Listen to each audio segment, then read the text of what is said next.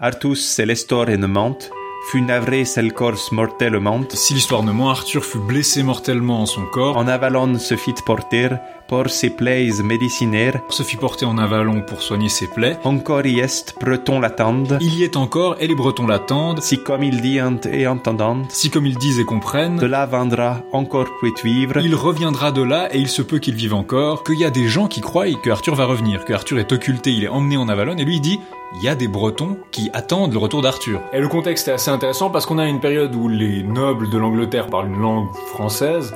Et donc euh, c'est assez compréhensible qu'on ait quelqu'un comme Was qui, en- qui fasse une adaptation de Jeffrey en français. Mais du coup, ça a aussi des conséquences sur comment est-ce qu'on peut interpréter quelqu'un comme Lachman qui se met à en faire une version anglaise. Bute, huile wes an witeye, merlin i harte, et bode de midworde, his quires queoron sode. Donc cette dernière phrase, mais il y avait une fois un prophète nommé Merlin donc, qui a prophétisé, et ses paroles étaient vraies, Qu'un Arthur devrait, une fois encore, venir aider les peuples d'Angleterre. Qu'est-ce qu'ils foutent, ces comptes saxons Je croyais qu'ils devaient être là à l'aube. Norman bastards! Maud dans ma vie, if they march along unfought withal, I will sell my dukedom to buy a slobbery and a foggy farm in that nook-shotten isle of Albion. Là, c'est une table ronde pour que les chevaliers de Bretagne se réunissent autour. De toute façon, autant vous y faire, parce qu'à partir de maintenant, on va s'appeler les chevaliers de la table ronde. Les chevaliers de la table ronde? Encore une chance qu'on soit pas fait construire un buffet à vaisselle. Hein.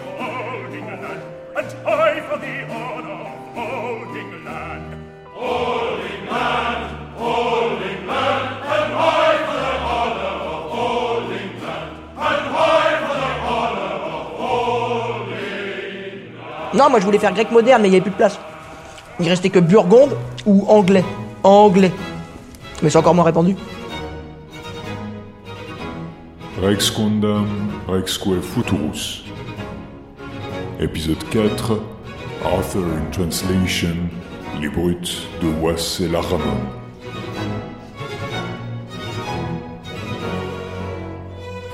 Alors bonjour à tous et bienvenue dans Rex Condam Rexque Futurus. Bonjour Antoine. Bonjour Laïs. Alors aujourd'hui on va vous parler de quelque chose de très proche de ce qu'on vous a parlé la dernière fois avec Jeffrey. Ce sont des gens qui vont principalement adapter son œuvre, le traduire en français ou en anglais pour parler vite. Oui, exactement. On va s'intéresser à la mise en vers et à la mise en langue euh, romane et germanique de la version latine de, de- de Jeffrey, avec notamment les deux principaux, c'est Was et son roman de Brut, et Larman avec son Brut. Et le contexte est assez intéressant parce qu'on a une période où les nobles de l'Angleterre parlent français, enfin parlent anglo-normand, parlent une langue française. Et donc euh, c'est assez compréhensible qu'on ait quelqu'un comme Was qui, en- qui fasse une adaptation de Jeffrey en français.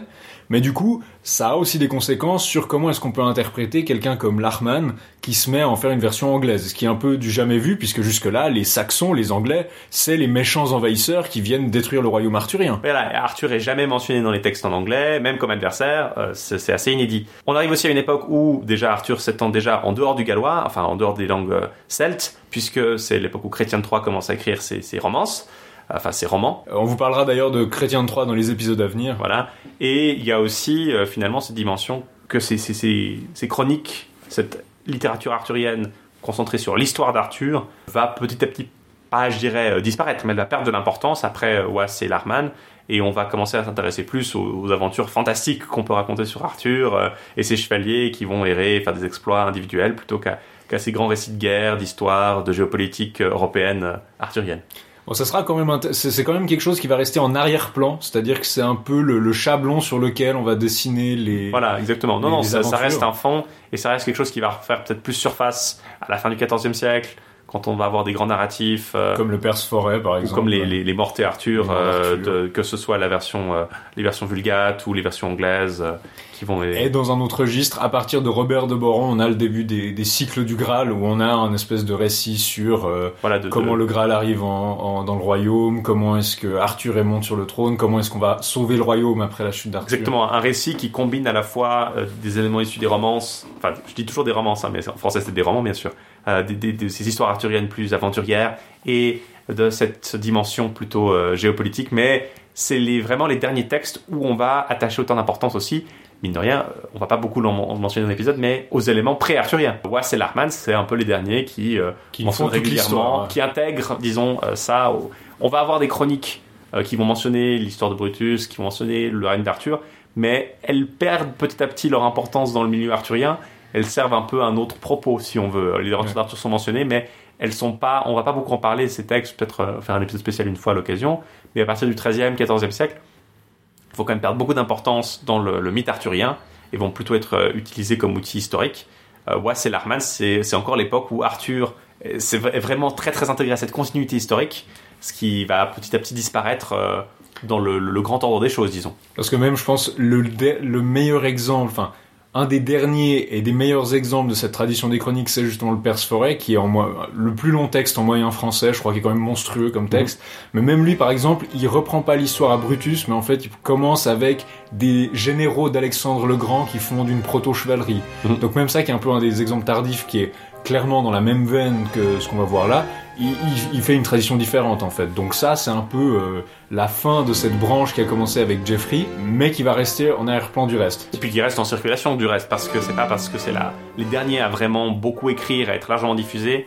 Enfin, Ouais, ils vont être à être encore lus encore aujourd'hui, disons, parce que y a, c'est pas pour dire que cette tradition disparaît effectivement, mais pour nous, dans notre compréhension arthurienne moderne, c'est un peu une, disons une parenthèse qui se met là, ou en tout cas une sourdine qui se met sur cette espèce de tradition des chroniques dans le, grand ordre des choses. Elle reste importante, on, brut, enfin, Wass circule toujours, Jeffrey va quand même toujours circuler, mais c'est un peu, euh, c'est un peu une étape finale pour, euh, ça avant la, codification du grand mythe arthurien.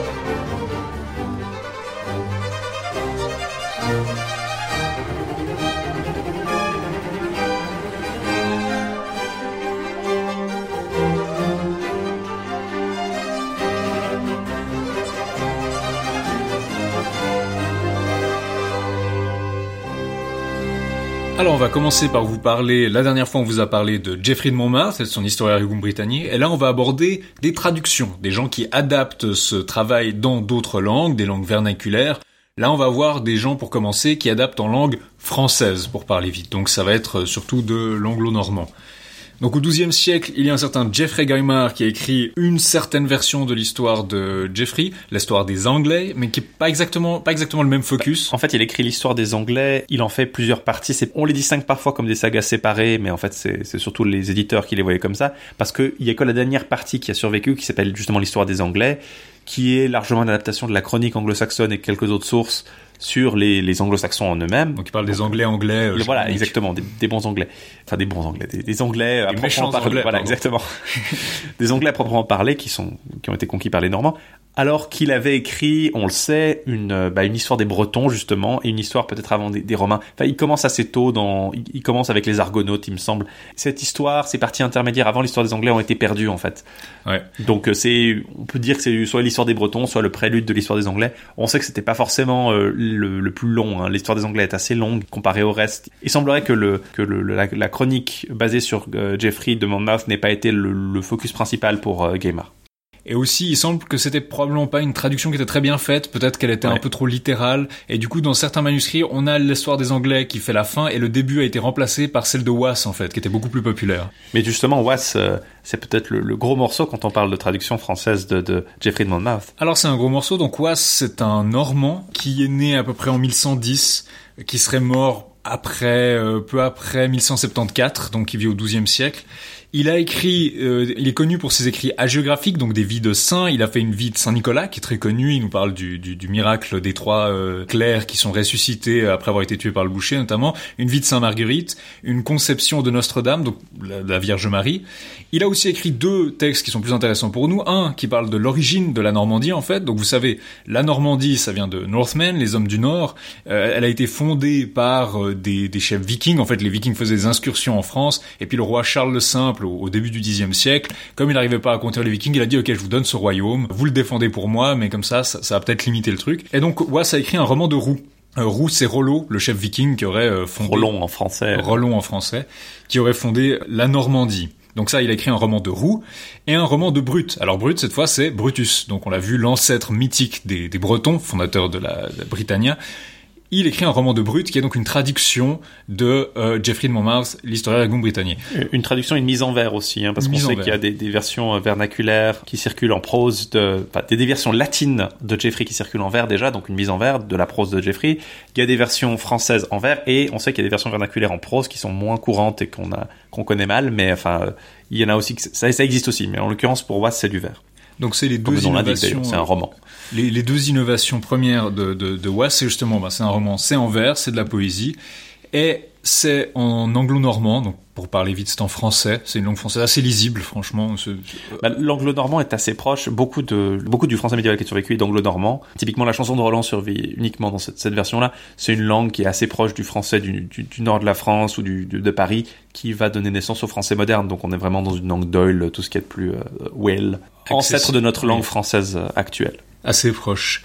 Et donc on va pas vous refaire l'histoire. L'histoire globalement c'est l'histoire de l'histoire Régum britannique. C'est les mêmes épisodes, c'est les mêmes personnages. Il en compresse ou il en étend d'autres. Et il y a quelques innovations. Et je vais vous parler maintenant de ce qui apparaît chez euh, Wass, qui est peut-être plus intéressant. Une innovation significative, c'est la table ronde. Alors c'était peut-être pas grand chose à l'époque quand il l'a fait, parce que c'est quelque chose qui était certainement déjà en germe, cette idée qu'Arthur c'est un roi qui attire des aventures, qui attire des chevaliers de renom, qui ont envie de, de venir à sa cour, c'était certainement là. On l'a vu chez Jeffrey, euh, c'est un, il y a des conseils de guerre avec des grands, euh, enfin c'est liste de chevaliers, d'hommes célèbres qui viennent le rendre visite à la Pentecôte, euh, chez Jeffrey, même avant, pendant les 12 ans de paix, euh, pour l'aider à conquérir la Bretagne ou la Gaule. C'est, c'est- c'est c'est déjà une assemblée de guerriers assez nobles et c'est quelque chose qui remonte très loin. On l'a vu aux, aux légendes galloises originelles. Mais là, il nous invente la table ronde. Il nous donne un épisode où il y a tous ces barons, ces chevaliers, ces nobles qui s'affrontent. Leurs égaux, en fait, entrent en collision. Et ils veulent tous avoir une place d'honneur, être en... ils veulent pas être dans un coin, ils veulent tous être en bout de table. Et donc, on fait construire une table ronde pour qu'il n'y ait pas de place d'honneur et que tout le monde puisse être assis autour de la table et égaux. Donc, il y a déjà cette idée, c'est là qu'apparaît cette idée, en fait, d'une communauté de chevaliers qui sont tous entre pairs, qui sont tous entre égaux et qui n'ont ont pas de prééminence malgré qu'ils aient bien sûr des rangs euh, plus ou moins nobles et euh, plus ou moins royaux. Une, un deuxième changement, c'est qu'on avait parlé des prophéties à Merlini, ces prophéties de Merlin assez obscures. Bah ouais, il dit clairement qu'il les comprend pas. Il dit je les enlève parce que euh, je, je vais pas les mettre. Il garde certaines prophéties. Hein, quand, quand Merlin prédit la grandeur du terre et la grandeur d'Arthur, et euh, il y a quelques prophéties dans le fil du récit qui restent. Euh, il garde ce don de prophétie, mais les prophéties Merlini, donc ce chapitre purement prophétique, il l'enlève. Un troisième changement, enfin c'est pas forcément un changement, mais c'est euh, il reconnaît en même temps qu'il nie une part du folklore surnaturel autour d'Arthur. Alors surnaturel est peut-être pas le bon terme, mais disons le merveilleux autour d'Arthur. Euh, si j'essaie de vous traduire un passage en, parlant plus ou moins, en, en modernisant l'anglo-normand, euh, ça donnerait autour des vers euh, 9787, en ce grand pays que je dis, je ne sais si vous l'avez oui, furent les merveilles prouvées et les aventures trouvées, qui d'Arthur sont en racontées, qui à fables sont à tourner, donc dont on en fait des fables. Et il dit ensuite, tant ont les conteurs compté et les fableurs ont enfablé pour leurs contes embellés, donc pour embellir leurs contes, que tout ont fait fable semblée. Donc ils ont tellement raconté d'histoires sur, sur Arthur que maintenant bah, on a que des histoires fantasques et pas très sérieuses. Donc il reconnaît qu'il y a cette euh, manne de folklore et d'histoires un peu fabuleuses, mais en même temps il nous dit bah, c'est devenu un peu n'importe quoi. Et ben lui il s'inscrit dans la tradition des chroniques qui se veut historique. Je vous rappelle, c'est, c'est, c'est- Jeffrey est vu comme historique ou en tout cas le plus historique qu'on puisse avoir. Donc il essaye de se distancer un peu de ce folklore en même temps qu'il le reconnaît. Un autre point qui était déjà en germe chez Jeffrey, c'est qu'il note explicitement l'infertilité de l'union de Arthur et Guenièvre. Donc il nous dit ils n'ont pas d'héritier, contrairement à la tradition antérieure. Là il nous dit clairement, il, pointe ça comme il le pointe dans son récit. Et un autre point encore, qui est peut-être assez intéressant, c'est que lui, contrairement à Jeffrey qui était assez vague, il reconnaît qu'il y a des gens qui croient que Arthur va revenir, que Arthur est occulté, il est emmené en Avalon, et lui il dit, il y a des Bretons qui attendent le retour d'Arthur. Cette croyance d'Arthur qui va revenir, donc le roi une fois, roi dans le futur, il en est témoin. Euh, il dit euh, explicitement en, anglo-normand euh, Et de la gent Arthur la flore, eli plus forte eli melor, Artus celestor enement, fut navré sel corps mortellement, en avalon se fit porter, por ses plaies médicinaires, encore y est breton l'attende, si comme il dit et entendant, de là vendra encore peut vivre, maître gas qui fit ce livre, n'en vaut plus dire de sa fin, Candist li prophétes Merlin, Merlinst dist Tartus si haute que sa fin d'autose se li prophète dit vérité, tostan s'en a l'homme puisse doter, et dotera se cruis, tos dis, ou il souhaite mort, ou il souhaite porter ce fils en avalon. Il dit donc, si j'essaie de traduire grossièrement, si l'histoire ne ment, Arthur fut blessé mortellement en son corps, se fit porter en avalon pour soigner ses plaies, il y est encore et les Bretons l'attendent, si comme ils disent et comprennent, il reviendra de là et il se peut qu'il vive encore, et il dit Maître Gaz, donc moi-même qui fis ce livre, je ne vais pas en dire plus que ce que dit Merlin, je vais simplement dire que sa fin d'auteuse ce roi, donc que sa fin serait douteuse, donc c'est pas sûr qu'il soit mort. Donc oui, il y a cette, notion qui va être, euh, qui a un doute, donc Was ne le sait pas exactement, il ne fait que citer Merlin et dit voilà, voilà ce qu'ils disent. Cette dimension eschatologique, en fait, euh, assez intéressante, euh, mais c'est vraiment une innovation pour l'époque. En plus, je pense, c'est encore plus évocateur qu'ils le présentent de façon douteuse, en fait. Qu'ils nous disent, on doutera toujours de si Arthur est vivant ou mort, mais toujours est-il qu'il se fait porter en avalon. Il garde ce doute et j'ai l'impression que c'est aussi euh, un effet littéraire de sa part, de laisser cette espèce de mystère. C'est d'autant plus puissant que lui, justement, euh, décrit les, histoires de mythes et de légendes, euh, les, les, les, histoires fabuleuses, ces romances, en fait, ces histoires qui ont commencé à circuler à l'époque, qui sont en partie probablement celle de Chrétien. Hein, faut pas se... C'est à cette époque-là, plus ou moins que Chrétien écrit aussi.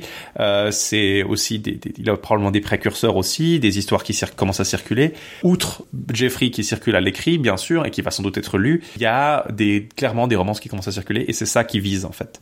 Euh, on, on, le verra peut-être plus quand on parlera de Chrétien de Troyes, hein, mais les scribes qui vont recopier Was euh, vont pas hésiter euh, à allègrement y insérer en fait, il y a un, un manuscrit assez célèbre, je vous le mentionnerai peut-être plus en détail, mais qui a notamment Was, qui altère légèrement le texte de Was pour dire voilà Was ne prend pas ne, ne raconte pas l'histoire mais si vous voulez les lire vous pouvez aller. voit, non non même pas vous pouvez aller. Voici les histoires euh, dont on vous parle et c'est en fait il cite à la suite tous les romans de Chrétien de Troyes. Euh, il les écrit à la suite euh, au milieu du manuscrit et ça forme le, le, le, milieu. Et après à la fin des, des, des, des romans on revient avec la, la fin. Ça s'inscrit toujours dans cette, cet emplacement des 12 ans en fait là à la ouais. fois la mention de la table ronde et la mention euh, que qu'il y, a, il y a des histoires qui circulent sur Arthur à l'époque, qu'il a fait tel ou tel prodige, mais que moi, l'historien sérieux, je m'en lavais les mains.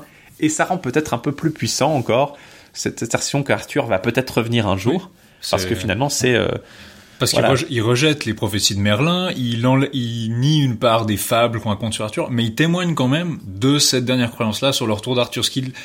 Comme il, en, il rejette d'autres éléments euh, merveilleux, ça donne à celui-là peut-être plus d'importance. Ouais, ça le met en évidence, d'autant que c'est lui qui l'insère, quoi. Il dit pas voilà ce que dit exactement euh, Jeffrey, il dit pas voilà, c'est vraiment il, il, se renvoie, il renvoie à Merlin. Et ça, je trouve c'est assez intéressant euh, en l'espèce. Mais c'est vrai que moi, c'est un peu ce statut aussi euh, entre deux. Il est, c'est un clerc, hein, mais il est plus connu pour ses écrits, donc c'est vraiment vraiment un écrivain. Il écrit à la cour, il va, ça c'est Larman qui nous le dit, mais il présente son, son œuvre à la reine, euh, à Aliénor. Il va vraiment être dans une dimension de, de, de, d'intégration finalement des Normands à cette, à cette mythologie arthurienne. Peut-être plus, on l'a mentionné quand on mentionnait Jeffrey, c'était peut-être un peu à l'esprit.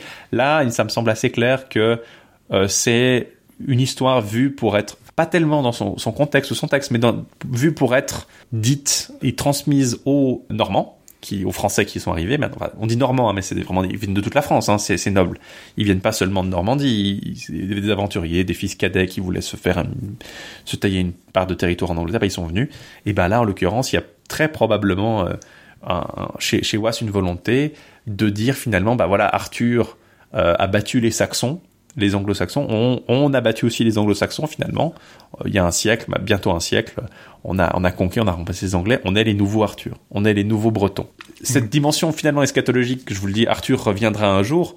C'est peut-être encore plus fort si c'est quelqu'un qui n'est pas un Breton qui le dit, parce que ça veut dire, bah, ça se trouve, c'est, il vient de chez nous, le nouvel Arthur. C'est- Il y a peut-être un peu de ça euh, latent aussi.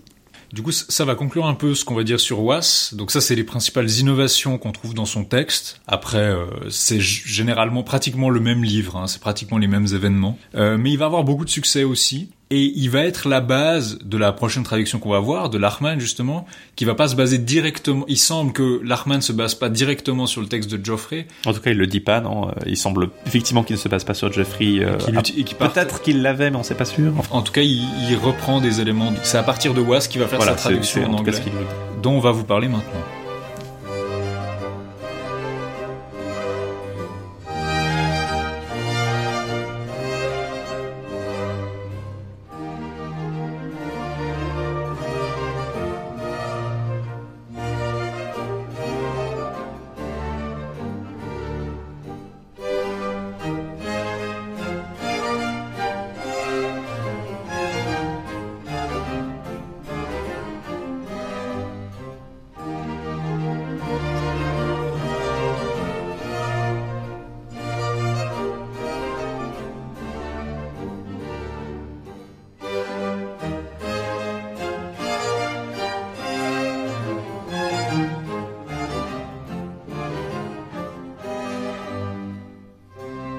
Le, le brut de Lachman, alors bon, le nom déjà de Lachman est un peu compliqué euh, à prononcer, euh, il y a plusieurs orthographes d'ailleurs. Ah oui, alors il y a en fait deux manuscrits qui survivent du brut de Lachman. Il y en a un, un manuscrit de la fin du, enfin les deux manuscrits sont de la fin du XIIIe siècle. Il y a un des manuscrits qui est un peu plus, euh, peut-être pas primitif, mais qui est euh, peut-être un peu plus ancien effectivement que l'autre. C'est celui-là qui nous donne la lettre, le yor dans la- le nom de Lachman, cette lettre un peu en forme de 3, qui est souvent rendue par une espèce de Z à queue euh, dans les versions imprimées entre le, le 19e et le 20e siècle. En fait, c'est une lettre qui dérive du G anglo-saxon, puisque le G insulaire, à la base, rendait toutes les lettres G, sauf qu'en anglo-saxon, ça recouvre des, des, sons qui vont entre le...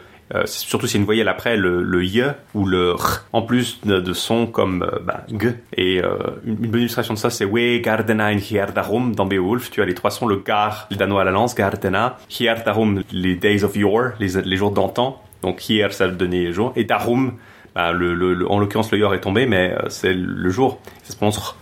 Euh, et Du coup, en... donc les, les trois fois, ce sera écrit avec la même lettre. Voilà, et en, en anglais, ben, en l'occurrence, on est en anglais euh, qui devient du moyen anglais. Euh, sous l'influence des scribes normands, ils ont poussé pour l'utilisation d'un- d'une lettre différente pour les sons G durs. Et en l'occurrence, bah, c'est le, le- ce- cette lettre carolingienne qui, qui est restée pour les sons en G. Et du coup, le, le yor, c'est un peu issu de cette lettre insulaire, ce G insulaire qui s'est ouvert et qui a petit à petit disparu. Il a été remplacé par Y quand c'est des Y et par GH quand c'est des sons un peu en R. Mais en l'occurrence, pour l'Arman, il est souvent écrit euh, l'Ayamon, Voilà, ou parfois dans des vieux catalogues de bibliothèques français, l'Azamon, parce qu'ils voient le, Voilà. le Z à queue, ils disent c'est l'Azamon. c'est ça. Beaucoup de gens l'appellent Loman parce que c'est l'écriture, euh, c'est la version traduite de son nom littéralement. L'Arman, c'est un nom d'origine norroise, c'est ça qui est assez intéressant aussi. Euh, il a son père, on va le voir, il a un nom euh, anglo-saxon, donc peut-être que sa mère était d'origine norroise ou qu'il avait de la famille là-bas. L'Arman, c'est l'homme de loi. Donc c'est peut-être un, un nom de famille, c'est peut-être un diminutif. On pense que c'est son prénom quand même. Donc Euh, c'est-à-dire des immigrants danois ou. Alors, ce serait- au- en Une- alors une hypothèse veut qu'effectivement ce soit euh, des gens qui, qui sont peut-être venus part plus à l'est, ou alors qu'ils soient issus d'une d'une mère qui peut être irlandaise, parce que l'Irlande à l'époque était gouvernée justement par des, des vikings. Euh, c'est peut-être issu de ça. L'Oman est souvent utilisé par, les, les- par cer- certains, cer- certains chercheurs qui travaillent sur lui, parce que déjà c'est plus simple à prononcer, si tu comprends tout de suite son nom, c'est l'orthographe qui a été retenu par le deuxième manuscrit. Peut-être deux mots sur ces manuscrits. Euh, les deux sont issus de la bibliothèque cottonienne. La bibliothèque cottonienne, c'est cette fameuse grande bibliothèque que, collectionnée par le, le- le- plus qu'un un, un homme d'État, un, un Renaissance man, vraiment littéralement, euh, euh, de ce Robert Cotton, justement, qui, est travaillé, qui vivait au, au 16e, 17e siècle. Et il a, il, a, il a collectionné en fait beaucoup, beaucoup de livres très, très importants. Le manuscrit de Beowulf fait partie de ceci, le manuscrit de Gawain le Chevalier Vert. Le, des tas de manuscrits euh, sont issus de cette bibliothèque. Et en l'occurrence, les deux, ils, conservaient les deux.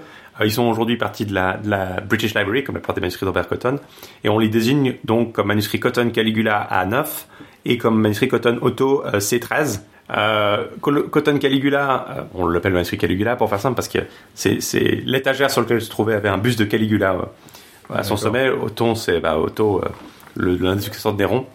Euh, donc euh, le manuscrit Caligula est plus ancien, légèrement plus ancien, il est aussi plus complet. Enfin, il contient non seulement le brut, qui est la plus grosse part, mais des poèmes anglo-normands, des vies anglo-normandes, euh, un autre poème en anglais très célèbre qui s'appelle La Chouette et le Rossignol, euh, ou la- le hibou et le Rossignol, The Owl and the Nightingale, qui est à peu près contemporain avec euh, le, brut. Alors que le manuscrit Othon ne contient que le brut, et c'est une version condensée du brut. Il a été en plus endommagé pendant la, le fameux incendie qui a notamment endommagé le, manuscrit de Beowulf au XVIIIe siècle, quand la, collection cottonienne était, conservée près de Westminster. Le manuscrit Otto, lui, est non seulement condensé, donc il est aussi écrit dans un langage un peu plus moderne. C'est une des particularités du manuscrit Caligula, c'est un langage qui est très archaïque pour euh, un manuscrit copié à la fin du XIIIe siècle, donc il a visiblement pas été modernisé, alors que le manuscrit Othon est plus proche d'une prononciation moderne. Certains pensent que le manuscrit Othon, notamment Françoise Le Sceau, qui est une des grandes chercheuses, qui se trouve être une chercheuse qui a travaillé à l'université de Lausanne, justement, sur l'harmone euh, dans les années 90, a travaillé euh, là-dessus et pense que c'est possible que le manuscrit Othon soit le reflet d'une performance orale. C'est-à-dire que la, la personne aurait lu d'un manuscrit euh, à la graphie plus ancienne et que du coup ça, ça, ça aurait donné une orthographe euh, plus modernisée parce que bah, Quelqu'un qui, l'aurait- voilà, quelqu'un qui leur ait dicté un scribe pour ça pourrait effectivement être le, le- le cas, mais euh, elle penche plutôt pour une performance parce que ça expliquerait aussi le fait qu'il manque des bouts, qu'il y a des bouts qui soient condensés euh, différemment. Mais c'est aussi possible simplement que le texte a été délibérément modernisé à, un- à un endroit. Le maître Othon donc omet des choses, fait quelques petites erreurs de transmission qui font que généralement on le considère comme moins autoritatif, mais il n'est pas plus proche essentiellement du manuscrit que du manuscrit original que le manuscrit Caligula. Faut bien s'en souvenir. Il y a les deux, euh, l'un n'est pas issu de l'autre et euh, en plus le manuscrit Caligula a aussi des, on sait qu'il a aussi quelques étapes entre le, entre le manuscrit original et lui. Le texte original, lui, eh ben, on va le voir. C'est difficile de le dater, et pour ça, il faut peut-être se, se plonger justement sur l'introduction que donne Lachmann à son œuvre. Il a un assez long poème dans lequel il, il décrit son processus créatif, et ça c'est assez intéressant. Il, il nous dit justement son nom, c'est comme ça qu'on le sait. An preos wes en Leoden, Lachaman wes Horten. Donc un prêtre euh, vivait dans ce pays qui s'appelait Lachaman. Euh, donc il était le fils de Lewenath. Et à partir de là, il nous dit que il vit à, à Airlie, qui est dans le Worcestershire, près de la rivière Severn, donc à la frontière avec le, pays de Galles. Il euh, lit, il lit des livres, donc il est euh, suffisamment compétent en matière littéraire pour pouvoir faire son but. Et en fait, il veut relater, il veut of Engle the Adelen Tellen, donc euh, relater les nobles origines des Anglais. Donc son but est clairement de créer une histoire des Anglais. Euh, et pour ça, qu'est-ce qu'il va faire? Ben, il va utiliser des livres. Il va prendre un livre en anglais, évidemment, Da Engliska bok da Macede Saint Beda. Donc, c'est euh, l'histoire ecclésiastique du peuple anglais de Bède, mais dans sa traduction anglaise, euh, la traduction qu'on qualifie d'alfredienne, même si elle n'a probablement pas été qualifiée par. Elle a été faite sous l'ordre d'Alfred, mais probablement pas par Alfred lui-même. Et il prend un, un autre, un livre, euh, En Latin de Macede Saint Alban et de Fair Austen. Donc, Austen, c'est Saint-Augustin, probablement, de, de Canterbury. Albin, c'est un, un, un, abo- un abbé de Canterbury après Saint-Augustin. On ne sait pas très exactement de quel livre il s'agit. C'est possible que ce soit un livre. euh, Certains ont pensé que ça pouvait être une version latine de Bède et que du coup il se trompe complètement et qu'il est un peu idiot, mais Mais on l'a, en tout ça cas, on ça l'a pas. On n'a pas de trace. Ça pourrait être un livre qui compile des, des échanges, euh, notamment des échanges, Des lettres. des lettres euh, de, Saint-Augustin ouais. et Saint le pape Grégoire, par exemple. C'est aussi possible qu'il essaie de, faire croire qu'il a retrouvé une source, ou alors qu'il a vraiment une source, qui a servi à Bède. Parce que Bède mentionne Albin justement euh, comme son, maître à penser, son mentor. Et il nous dit aussi qu'il a pris un livre, euh, Damakede a Francis Clerc, euh, Wasse Wessi Horton. Donc il a pris le livre de Wass, et c'est sa source principale en fait, même s'il ne le dit pas explicitement. Et il nous dit que euh, Wass.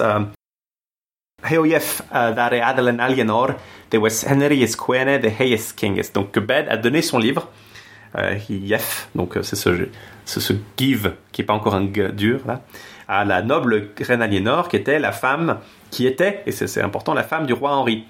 Euh, alors, euh, si on doit supposer que c'était euh, après la mort du roi Henri, parce qu'elle était la femme du roi Henri, et que c'était avant que son, son petit-fils Henri III épouse une autre Aliénor, et qu'elle est peut-être toujours vivante, euh, elle est peut-être morte, on ne sait pas. On pense généralement qu'il a écrit ce- ce- son texte autour du règne de Jean sans Terre, peut-être à la fin du règne de, Richard euh, Cœur de Lion, mais c'est plus probablement autour du règne de Jean sans Terre. Il y a Quelques petites références dans le texte qui comparent la situation euh, des ruptures entre Rome et euh, la Bretagne et des petites allusions qui pourraient être la rupture entre notamment le pape et, justement Jean sans Terre. Donc on, suppose qu'il est- écrit à cette moment charnière euh, entre la, fin, euh, enfin, vers la fin du, des, des- derniers rois, euh, une perte petit à petit du pouvoir pour les rois plantagenets parce que ben, Régent Santerre va perdre en partie notamment son autorité avec la, Magna Carta, la révolte des barons. C'est un moment assez charnière pour la- l'Angleterre. Et il écrit lui en anglais, ça c'est intéressant, il veut dire une histoire des Anglais dans une Angleterre qui est essentiellement normande, enfin, en tout cas d'autorité, et il va le faire dans la langue anglaise, donc dans une langue qui s'adresse pas forcément à une haute noblesse, là pour le coup, on sait pas très bien à qui il s'adresse, c'est peut-être des, des, ce qu'on appellerait des bourgeois, des gens, disons, des, des- des- une classe populaire, mais notable, pas forcément noble, mais en tout cas euh, littéraire, lettré, ou peut-être de la petite noblesse régionale, c'est possible aussi. euh, il mentionne dans le, le manuscrit Othon, justement, mentionne qu'il vit avec un chevalier. Alors ça pourrait être justement une famille dans le- pour laquelle il, il travaille également. Parce que oui, si on regarde par rapport aux œuvres qu'on a, qu'on a vues plus tôt, il s'inscrit clairement, bah, il reprend Was qu'on vient de voir, il reprend Bed qu'on a vu dans le premier épisode, et euh, comme tu dis, le, facteur qui est vraiment le plus important, enfin,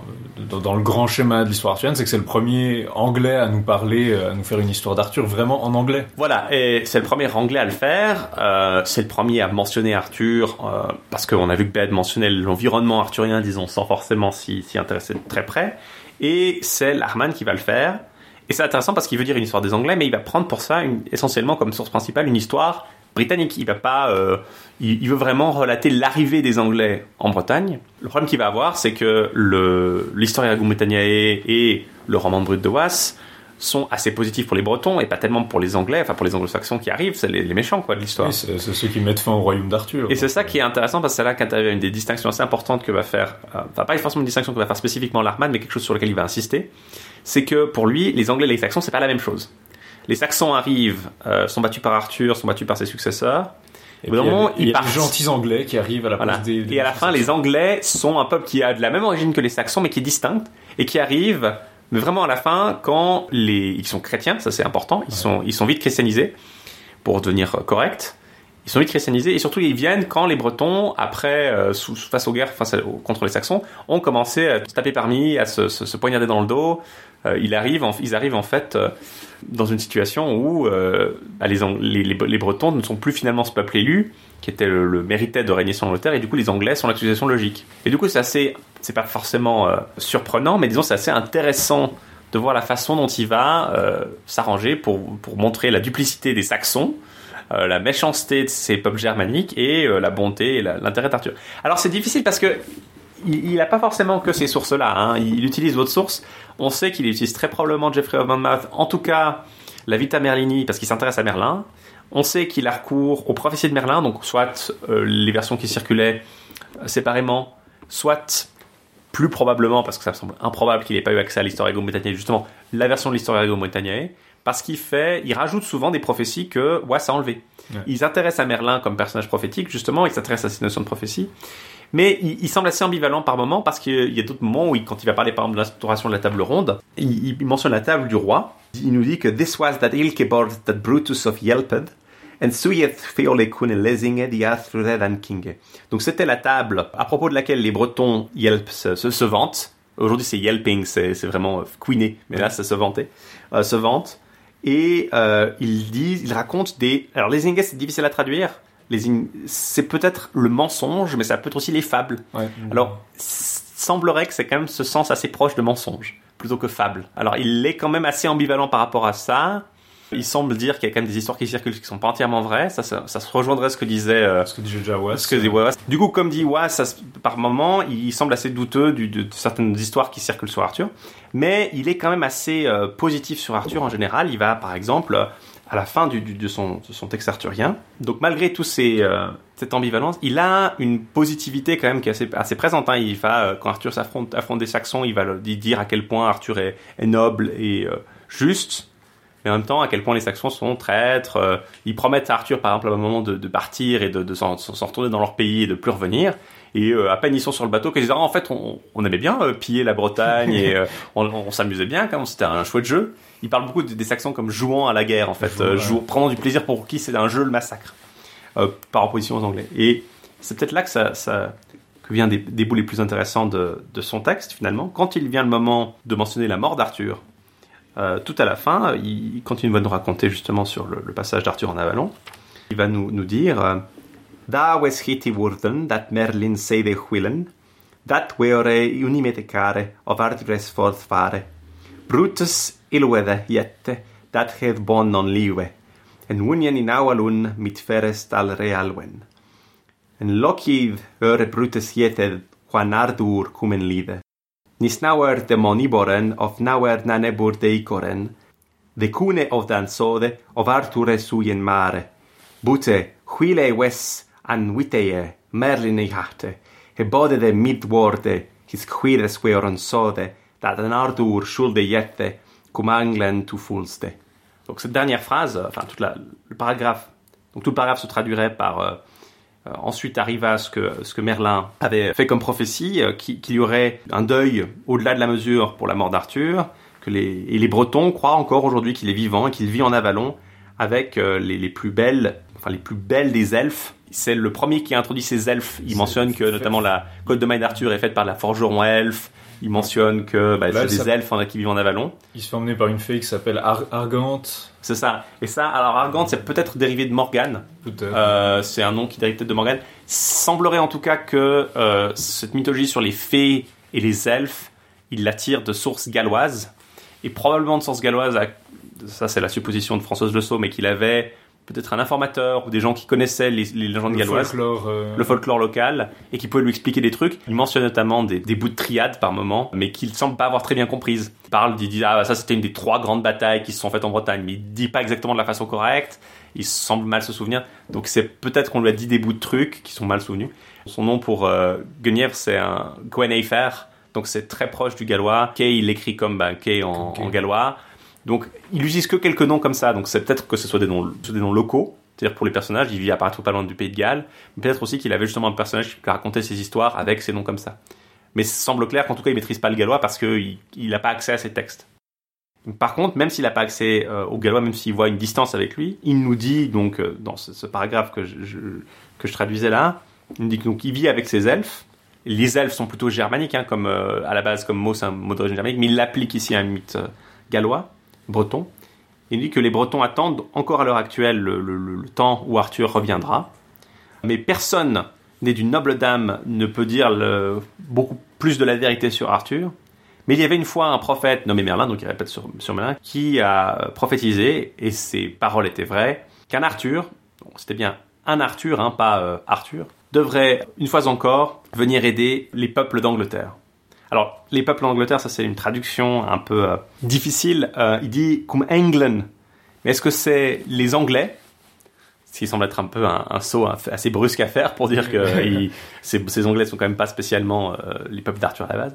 Les peuples d'Angleterre. Donc, il semblerait qu'il y ait une, une notion qui arrive quand même là-dedans que Arthur est potentiellement un, un sauveur de toute l'Angleterre et des peuples anglais et qu'il y a une notion peut-être au-delà de la de l'opposition anglais, normand, breton, qui a une volonté d'unification là-dedans. Euh, et c'est quelque chose qui va revenir assez régulièrement, d'ailleurs même dans l'état d'esprit anglais, que Arthur reviendra. Euh, bon, ça n'a pas porté beaucoup bonheur au, au prince nommé Arthur, euh, mais il y avait un frère de Jean Santerre et Richard qui s'appelait Arthur. Il y a Arthur, le fils, le frère aîné d'Henri VIII, Ouais. qui est mort avant de pouvoir accéder au trône. et ben, sans qu'il y aura peut-être pas une réforme anglaise. Mais il y a eu, en tout cas, c'est là qu'on voit la naissance de cette mythologie d'Arthur qui peut revenir pour aider plus que les Bretons. Euh, et c'est ça qui est assez intéressant avec Larman, c'est qu'il n'est pas du tout, contrairement à ce qu'on pourrait penser, en train purement d'approprier ça, soit pour faire d'Arthur un ennemi, soit pour faire d'Arthur un héros anglais. Il maintient une distance, mais il voit l'intégration future, peut-être, d'une certaine façon, des Anglais, des Bretons, des Normands, dans une unité. Euh, et il est possible aussi qu'effectivement, là-dedans, on voit euh, un idéal de royauté qui est peut-être un peu absent si c'est s'il vit à l'époque de Jean sans Terre, en tout cas. Mais est-ce qu'il a tant de marge que ça pour élaborer un récit original? Parce qu'au moment où il écrit, c'est quand même une tradition qui est bien établie. Alors c'est ça, c'est difficile à dire à quel point euh, il veut être euh, particulièrement. C'est difficile de dire à quel point il veut être particulièrement novateur. C'est difficile de dire à quel point il veut être particulièrement, euh, disons, euh, nouveau, si on veut. Mais il est euh, effectivement, il s'inscrit dans cette lignée assez, assez précisément. Il suit Wast assez près. Il est- il est- il s'étend sur pas mal de trucs. D'autant que Wast c'est pas très disert souvent. Euh, il est beaucoup plus positif que Was par contre par rapport aux Bretons par exemple. Donc c'est vraiment des, des appréciations. Euh, Was dit des Bretons qu'ils ont perdu tout leur, euh, toute Voilà, leur ont- traduction, toute leur tradition, qu'ils ont vraiment euh, aujourd'hui c'est vraiment des, des, des ploucs euh, qui ont oublié de la noblesse de leurs ancêtres. Bah, des ploucs, euh, les ploucs c'est les Bretons euh, en France. Donc je, je pense que le, le- Plouc, le mot Plouc vient de désigne les Bretons euh, de Bretagne en- qui arrivent à Paris. euh. De Morino. Donc euh, oui, parce que les Ploucs, ils ont tous des noms en Plouc euh, dans l'endroit d'où ils viennent, les Oui, Ploucastel, les Ploucs. Ça veut dire la paroisse en breton. Euh, bref, Was euh, dit du mal des Bretons, alors que euh, Larman prend bien la peine de dire non, non, les Bretons, c'est des, des, des gens très sympathiques, euh, enfin pas très sympathiques, mais disons qu'ils sont très nobles. Encore aujourd'hui, ils maintiennent la, la, ce qui incite le, le soi à penser, ils maintiennent les traditions, ils maintiennent la- le respect pour les coutumes de leurs ancêtres, ce qui incite le soi justement à penser qu'il peut avoir justement connaissance de ça. Alors il y a des théories un peu bizarres sur comment, pourquoi il a développé cette, ce goût euh, pour le. Il, paraît probable qu'effectivement, s'il vit dans une zone frontière, qu'il a accès à ça, il peut rencontrer des gens, que ça peut-être traversé la frontière, que les gens anglais, mais euh, qui vivent dans la, région du Worcestershire, peuvent avoir absorbé des coutumes. Peut-être aussi qu'une partie de ça, c'est euh, effectivement une ouverture d'esprit, une volonté peut-être. Il se dit, bah voilà, de toute façon, il y a les conquêtes normandes, on peut pas, fa- on peut pas simplement euh, opposer une distinction euh, breton-anglais nette. De toute façon, les, les, Normands, on est tous finalement sous le normand. Certains ont voulu voir dans ça le fait que, bah, justement, il, est vécu en Irlande. Euh, certains ont dit, ah, il a un père de nom, de nom bien, bien, anglais, mais son nom est norrois. Il peut avoir, peut-être sa mère était irlandaise, son père était un voyageur qui a vécu en Irlande, qui l'a ramené après, et que c'est de là qu'il tire son goût pour la mythologie celte. Ça, ça semble assez improbable quand même. C'est très très hypothétique évidemment, mais c'est des théories qui, qui, je pense pas valent grand chose. Je pense que c'est beaucoup plus simple de se dire, c'est un prêtre, il vit dans ce coin-là, euh, il a accès à d'autres sources que que que Was avait par exemple. Mais ce qui est clair, c'est qu'il y a aussi un élément assez intéressant, c'est que il, il importe une culture qui est cette culture arthurienne, qui est une culture qui est quand même assez euh, courtoise pour les, les, Français, qui ont absorbé alors ces, textes gallois euh, via Chrétien de Troyes, via euh, Was, via Jeffrey. Et finalement, ben, il, nous, il, nous dit ça un peu pour mettre les Anglais dans la confidence, peut-être? Est-ce qu'il est en train de, de donner à la littérature anglaise des lettres de noblesse en important un texte? Il nous dit pas je veux traduire Was pour que mes peuples, mon peuple anglais ait accès à la grande culture. Il dit c'est pour dire l'histoire du peuple anglais. Donc peut-être qu'il y voit aussi une, raison, une possibilité de présenter une bonne image du peuple anglais, de donner du prestige, et l'aide de noblesse à une, littérature. Après, c'est vrai, comme je dis, hein, les textes de l'époque, si tu regardes des textes du 13e, quat- début du 14e siècle en moyen anglais, ça va être des traductions. Euh, même les textes, euh, enfin les textes littéraires de ce genre-là, euh, le lait d'Avloc, par exemple, qui est un lait anglo-normand, est traduit et devient Avloc, euh, de Dane, Avloc le danois. Des, textes comme ça vont devenir la norme la traduction justement de textes euh, anglo-normands en anglais. C'est les, les- débuts de la littérature anglaise, elle est là en fait, euh, en moyen anglais en tout cas.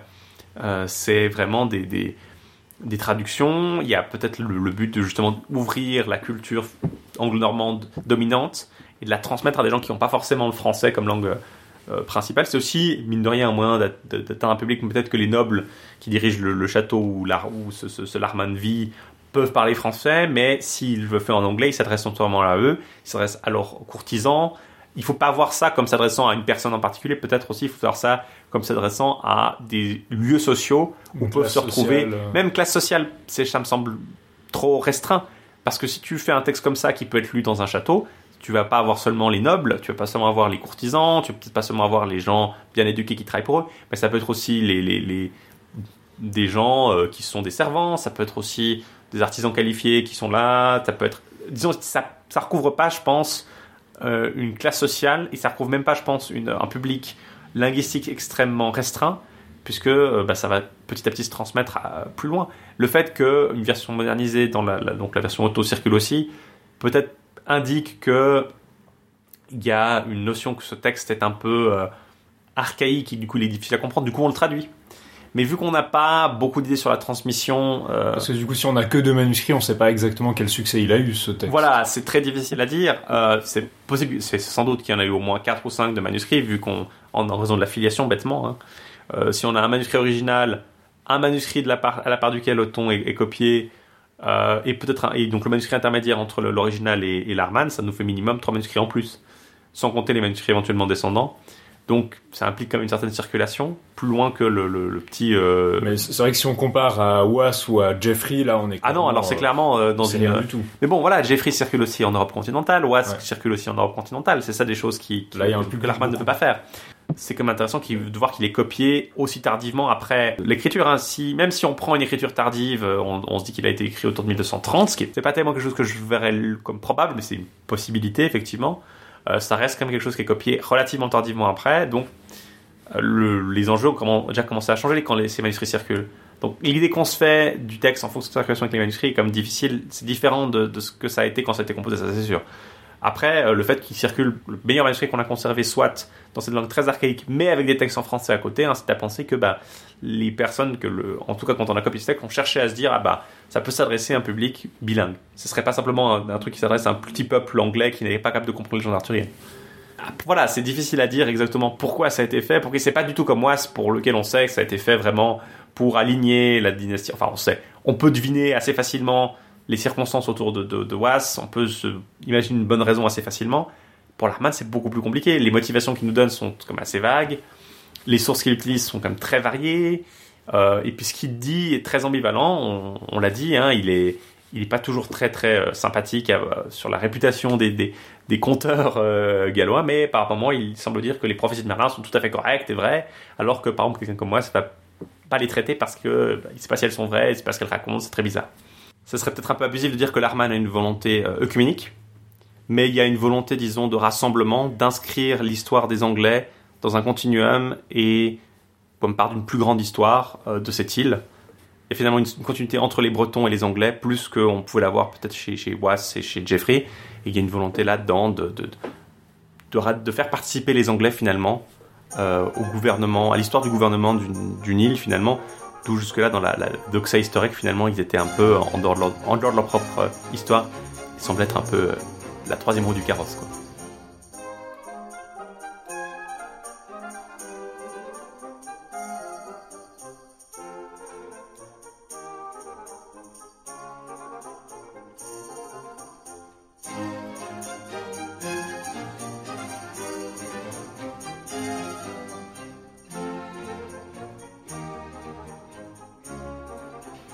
Alors, donc Larman ajoute pas grand chose sur le plan narratif. On l'a dit, c'est une adaptation d'Oas qui était lui-même une adaptation de Jeffrey de Montmars. Donc, si vous avez écouté notre dernier épisode, vous avez la plupart des, des épisodes en tête. Il y a quand même quelques innovations. On en a déjà mentionné certaines. Donc, déjà, Arthur est emmené en Avalon confié à la fée Argante, donc une Alwen, une, une elfe. Une elfe. Plus- On dit une Voilà, fée c'est probablement Morgane, euh, une variation de Morgane, parce que le M initial disparaît souvent euh, dans le passage anglais. Donc, euh, c'est peut-être là que ça vient, effectivement. Et les fées ont un autre rôle dans, dans, la vie d'Arthur, c'est qu'à sa naissance, elles le bénissent, enfin elles lui permettent de vivre longtemps et d'être le meilleur des chevaliers. Elles lui donnent une bénédiction à sa naissance, qui est peut-être liée à un thème qu'on va voir après, c'est le chevalier qui est élevé par une, par une fée, typiquement Lancelot avec la Dame du Lac à partir du, du Lancelot de, de Ulrich von Satzikoven. Il y a aussi une emphase sur le retour d'Arthur qui est beaucoup plus certain que chez Was, c'est-à-dire que Was, si on attachait des petits bouts ensemble, on pouvait dire ah il a dit que Merlin avait dit ça et il dit que Merlin est un prophète. Donc tandis que chez Lachman c'est beaucoup plus euh, beaucoup plus Ouais, euh, mais par contre, frontal. il, il dit que c'est un Arthur et pas Arthur, donc il y a peut-être aussi la notion que Arthur. c'est pas Arthur littéralement qui va revenir. hein. Ça semble aussi un peu plus vague euh, de cette façon-là, mais en fait, il y a un retour, il y a une notion de retour beaucoup plus en- mise en, en emphase en tout cas.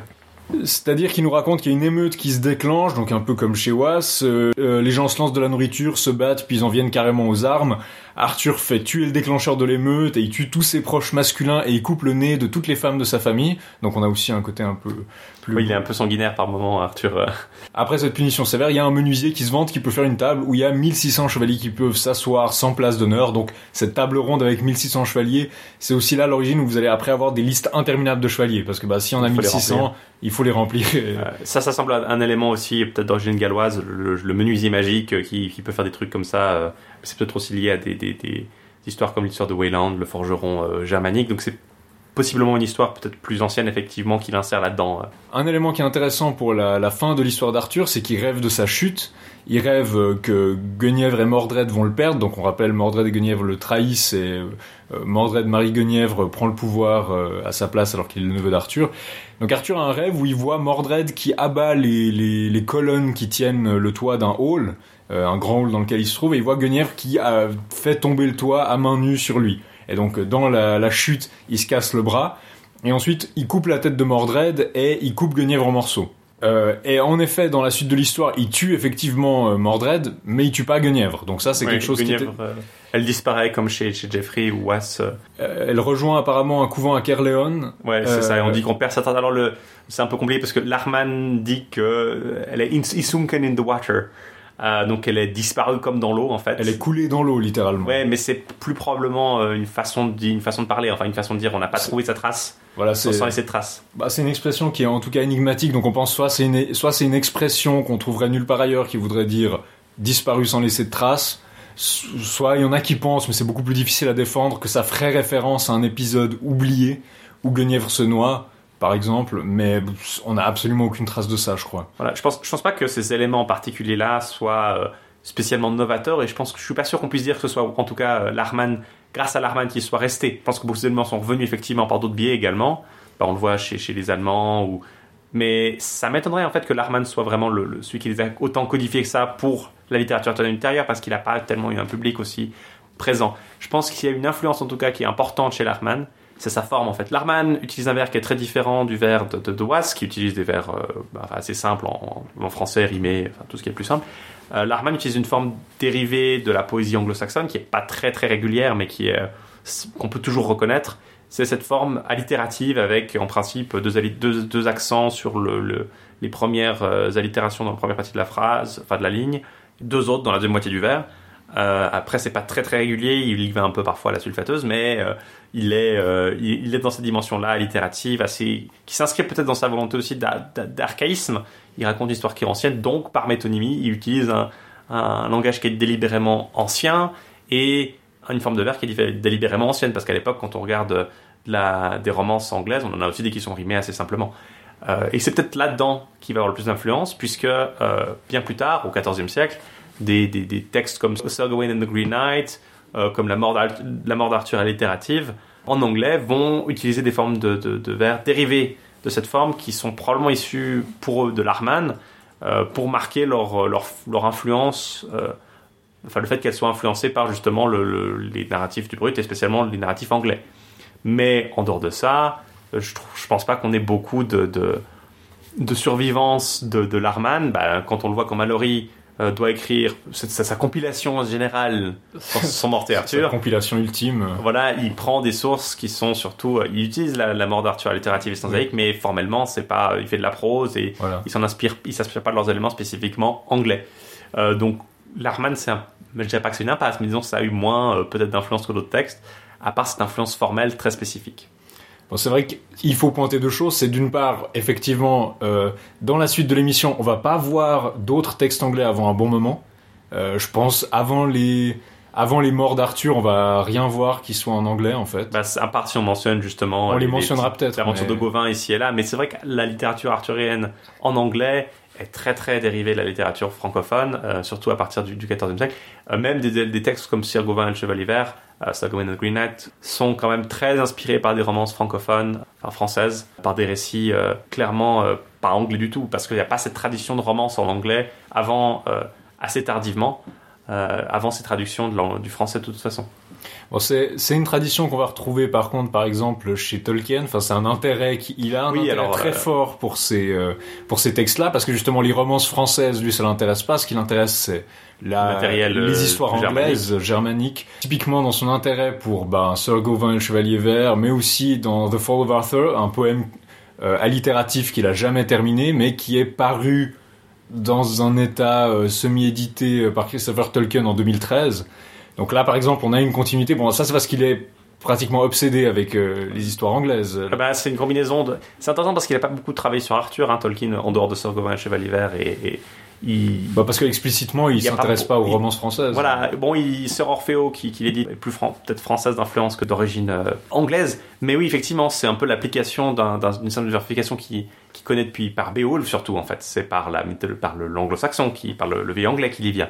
C'est peut-être plus qu'une adaptation du brut d'ailleurs parce qu'il est très, il utilise une forme plus régulière que celle du brut et certainement que Sir Gawain et Chevalier Vert, qui ont des, des lignes assez longues par rapport à justement euh, le Beowulf qui est comme des, une structure dans, plus- dans le thème, plus je pense que c'est- très proche de la mort Arthur. euh, Ah oui, ça, ça s'inscrit dans la lignée de ces, ces- ces- ces chutes d'Arthur après, euh, après son expédition en, en, en Europe. Et ça va être un peu la fin, d'ailleurs, on, on va le mentionner après encore dans les Morts d'Arthur. mais c'est pas, c'est une dimension qui va un peu disparaître, enfin passer sous silence, en dehors de cette tradition des chroniques, justement, qui va rester. Euh, quand on va s'intéresser aux romances, justement, et on va commencer à s'y intéresser avec euh, euh, Chrétien de Troyes, on prête beaucoup moins attention à ces aventures européennes d'Arthur. Il va parfois, euh, alors il y a des légendes d'Arthur en Sicile, il y a des légendes d'Arthur bah, dans notre région, il y a le, le chat de Lausanne, le chat palu. Euh, Qui ont été combattus par Arthur. voilà, euh, le Carpalog, en fait, c'est peut-être probablement une euh, altération d'un nom euh, gallois à la base, mais enfin, il y a des, des, des régions, en tout cas, euh, qui, qui ont leur texte, euh, qui ont leur, légende sur Arthur qui vient euh, chez lui. Mais euh, il y a des régions qui ont leur, propre texte sur Arthur qui vient chez eux, mais dans l'ensemble, effectivement, ça va être quand même une, dimension plus euh, centrée sur l'île de Bretagne, ironiquement, parce que, je dis ironiquement, parce que la légende arthurienne va quand même s'européaniser assez fortement à partir de là.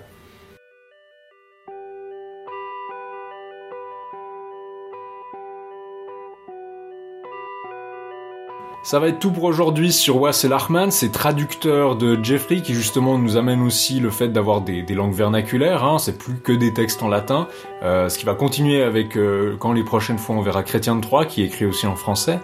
On peut peut-être conclure avec un mot sur les, sources, les livres qu'on a utilisés, ce qui est d'ailleurs un problème avec euh, cela, par exemple pour Was, euh, moi j'ai un peu consulté l'édition de Leroux de Quincy, je crois qu'il s'appelle, une vieille édition qui est pas terrible, mais que vous pouvez trouver en ligne. Euh, je crois que, comme d'habitude, c'est un peu un, crime philologique en termes de, de, mettre ensemble des manuscrits. Euh, la grande édition de Larman, c'est celle de Frédéric Madden euh, pour la, Société des antiquaires de Londres en 1847. Elle est longtemps restée un texte de référence. Maintenant, il y a une version dans, la, dans les Early English Texts, comme pour la plupart, l'édition de, Brooke et Leslie, qui est un peu la, la, la- l'édition de référence, mais elle n'est pas lisible parce que vous n'avez pas, à moins de lire le moyen anglais, Il n'y a pas de traduction. Vraiment très bien, il n'y a pas de traduction, donc ça c'est vraiment une édition. Il y a une euh, édition de, de, de Baron et Weinberg. Il y en a une à la fois qui contient tout le, tout le texte du brut avec euh, la, la traduction en page euh, euh, adjacente et une version qui concentre que sur la, la, la section arthurienne qui sont trouvables en librairie euh, peut-être d'occasion, en tout cas en bibliothèque académique. Ouais. Mais euh, peut-être la version arthurienne est peut-être un peu plus facile à acheter si vous voulez l'acheter, mais elle n'est pas complète. Si vous voulez vraiment lire les, les, pa- les passages de Was et Larman arthurien, il y a une version Everyman en prose, en tout cas en anglais, qui est assez lisible, mais qui est difficile à trouver. Euh, je suis pas sûr qu'elle soit encore euh, sous presse. Vous la trouvez peut-être dans des, des- justement des librairies d'occasion ou dans une bibliothèque universitaire. Il y a eu une très très bonne édition de Was en anglais, euh, enfin une, une édition de Was avec une traduction en prose en anglais à côté. Bon, c'est un peu, c'est un peu Euh, dommage justement d'avoir un texte en, en, en anglo-normand et puis d'avoir une traduction anglaise. Oui, mais si, que- si on parle français, euh, je pense que c'est- ça suffit de, Ouais. pour comprendre le texte anglo-normand assez facilement. C'est l'édition de Judith Weiss à l'University of Exeter Press, dans la collection Exeter Medieval Texts and Studies. Euh, ça s'appelle Wass's Roman de Brut, A History of the British Text and Translation. Donc c'est vraiment peut-être la meilleure édition de Wass si vous parlez anglais, euh, parce qu'elle a tout le texte et une, euh, une version accessible en prose. Maintenant, c'est pas forcément le... Si vous êtes effectivement très attaché à la francophonie, euh, c'est peut-être pas l'idéal. Et puis je Enfin, pense- il y a peut-être des éditions plus récentes en français, mais je suis pas tellement au courant en fait euh, dessus. Non, c'est possible. Bon, ce qu'il faut dire aussi, c'est qu'à moins que vous soyez vraiment mordu avec ce genre de choses, c'est qu'on y vous intéresse vraiment, ça vaut pas forcément le coup de casser votre tirelire si vous êtes juste amateur de, de textes arthuriens, c'est pas forcément les plus euh, Voilà, vous palpitants. trouvez, euh, vous trouvez l'histoire des rois de Bretagne de, de Jeffrey euh, en, en Penguin ou bien en Oxford Voilà. si vous aimez l'anglais, ou bien je suis sûr qu'il y a une édition euh, Gallimard euh, trouvable.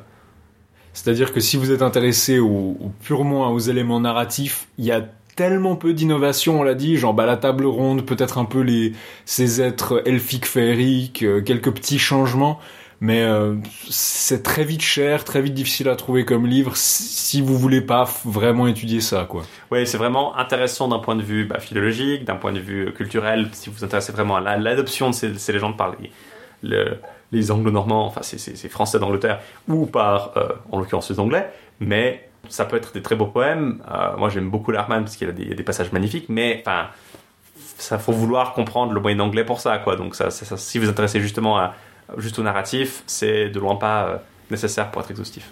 C'est sur ces paroles un peu peut-être pessimistes qu'on va vous, vous acheter pas ces livres. Comme tu y vas. Euh, qu'on va vous quitter. Les prochaines fois, euh, on va attaquer. Bon là, ce sera tout de suite plus français. Chrétien de Troyes, ça devrait vous parler. Mais avant ça, on va faire un détour par une œuvre un petit peu plus récente, qui est d'ailleurs pas encore sortie. On va regarder, euh, je pense qu'on vous faire un épisode sur King Arthur Legend of the Sword, si on a quelque chose d'intéressant à dire. Voilà le, le film de Guy Ritchie. euh, Vu qu'il y a, ça, ça fait ça fait à peu près 7 ans qu'il nous parle de sa série de films arthuriens, donc euh, on, on va aller pouvoir juger regarder. sur pièce. Alors, ça, franchement, je pense que ça va être un classique instantané. Ça va être euh, immédiatement. Euh, Bah, probablement ça- pas. Si ça, me- si ça me permet de, de, moquer des gens qui me disent ouais la seule référence arthurienne en cinéma c'est l'Excalibur de Borman. Euh, Enfin, l'Excalibur de Borman est un film sympa, d'accord, mais C'est ça, si- tant qu'on si, peut si- être, si vous euh, me dites ah il faut être fidèle à la légende arthurienne, regardez ce qu'a fait euh, Borman avec Excalibur. Ouais. Euh, Non, ça, ça peut être intéressant. Et puis là, c'est clair qu'on gardera quelque chose qui est un peu plus récent, quoi. Voilà, Euh, mais ce sera peut-être l'occasion aussi de discuter un peu de l'adaptation, des adaptations arthuriennes contemporaines. Enfin, Puis donner notre avis sur d'autres, comparer avec d'autres. Voilà, c'est quelque chose dont on a assez peu parlé et qui finalement est aussi un objet de notre étude. Donc ça pourrait être intéressant. Donc on vous dit à la prochaine fois. D'ici là, à plus, ciao.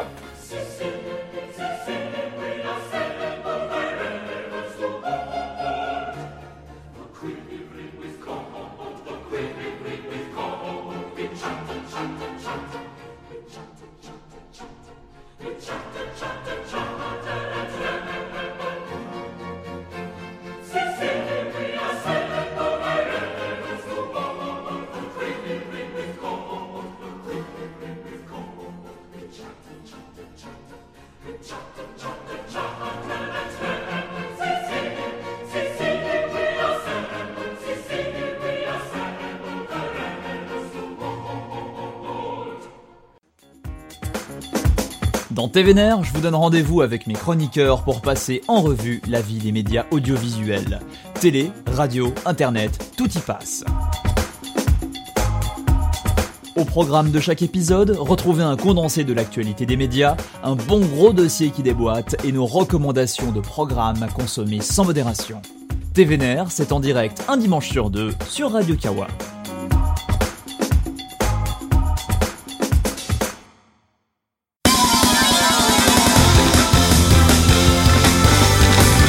Salut, c'est Pipo. Salut, c'est Gotoz. On vous propose d'embarquer avec nous tous les mois pour écouter de la bonne musique de jeux vidéo. Du récent ou du rétro, de la console ou du PC. Tant que ça sonne, ça nous va. Des thématiques, de l'actu, des reprises et des invités. Le tout enrobé d'anecdotes. Pendant deux heures, on passe la musique de vos jeux préférés. Et on s'intéresse à ceux qui la font.